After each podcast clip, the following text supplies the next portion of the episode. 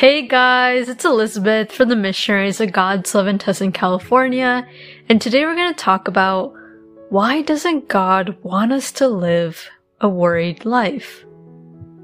In life, we worry about all sorts of things and all sorts of problems. For those who believe in God, we should ask ourselves, does God want me to live a worried life? Does He want me to live like that? Or not. But before we dive deeper into this topic, I invite you to find a quiet place to sit.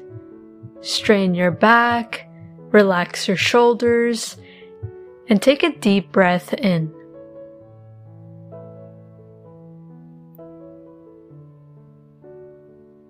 Invite the Holy Spirit to come to you.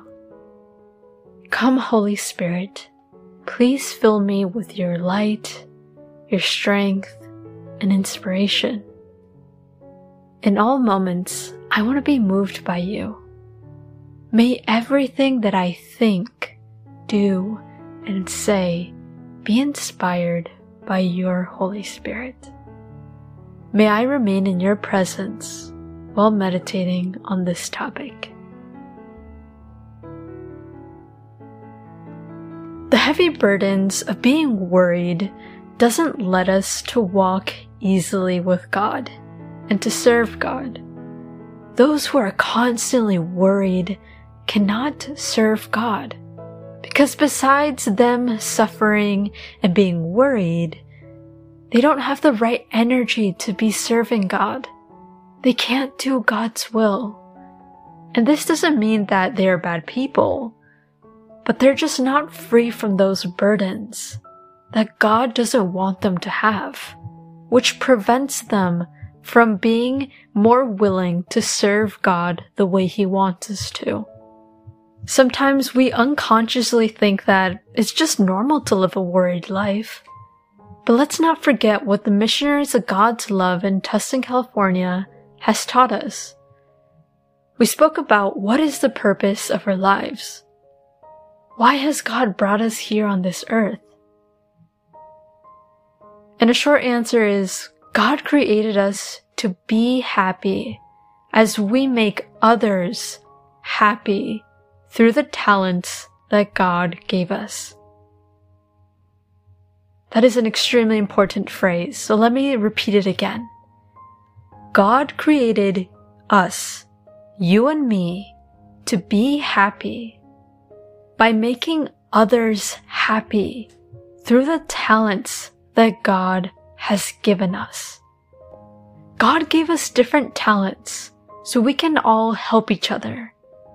When you're a person of God, He will surround you with people who will help you in any areas that you are struggling in.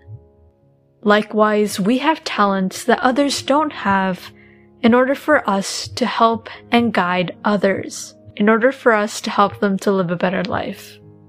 Those who are constantly worried can't be happy, so they can't help others be happy. This is why God doesn't want us to live a worried life. Simply because we are God's children, He doesn't want us to suffer. And honestly, that is such a heartwarming thing to know. Knowing that somebody doesn't want you to suffer anymore. Honestly, during the darkest times of our lives, we just wish that somebody would care. We wish that we mattered to someone. And here, God is telling us today that He doesn't want you or I to live a life full of suffering, a life full of worries and of anxiety.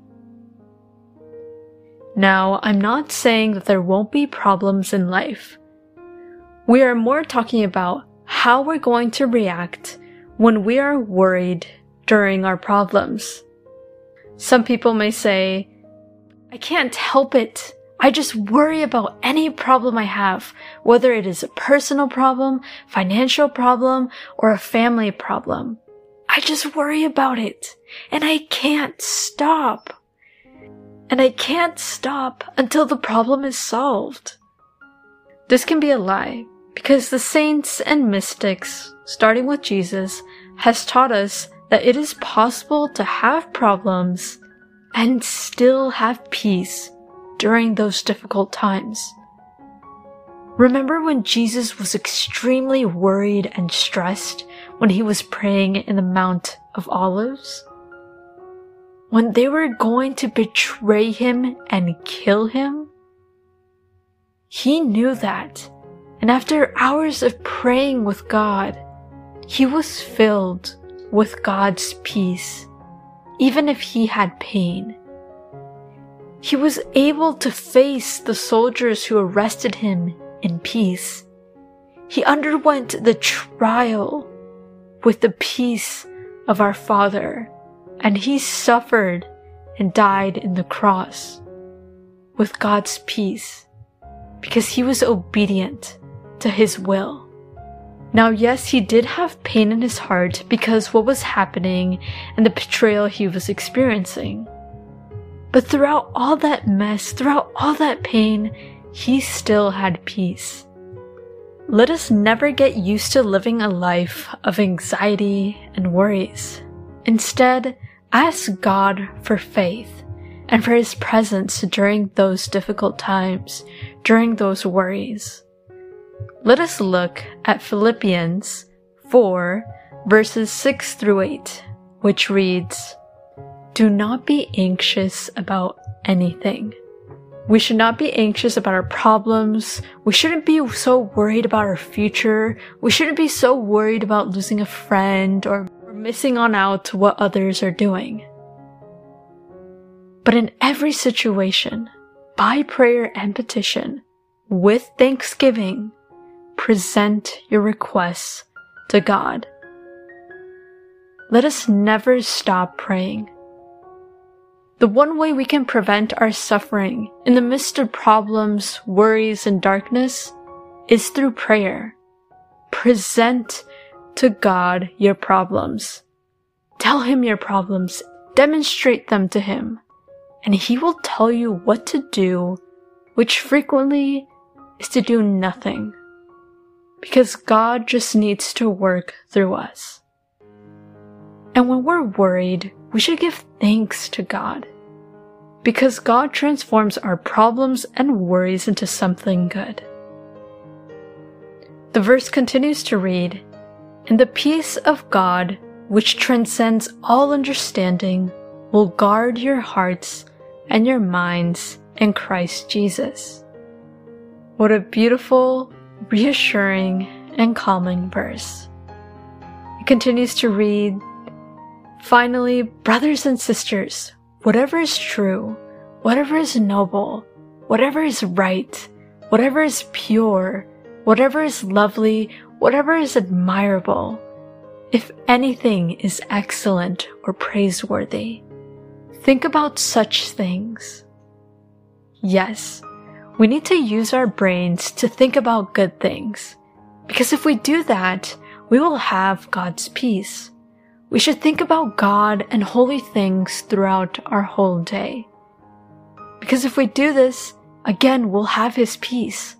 And we don't have to be swimming in fears or worries. Now we have seen how those who live with God don't live in anxiety, worries, or fear. And whenever we fall into worries, this is a sign that we are slightly disconnected from God, or very disconnected from Him. This is where we need to return to God and strengthen our relationship with Him. So I invite you to continue talking to God. And if you have something you are worried about, please continue to pray with God until He gives you His light and peace pray with humility, and surrender to God. Allow God to demonstrate to you His wonders, His miracles, and His light. And in this moment, may He heal you from your worries, anxieties, and problems. Tell God, Speak to me, O Lord, for your servant is listening.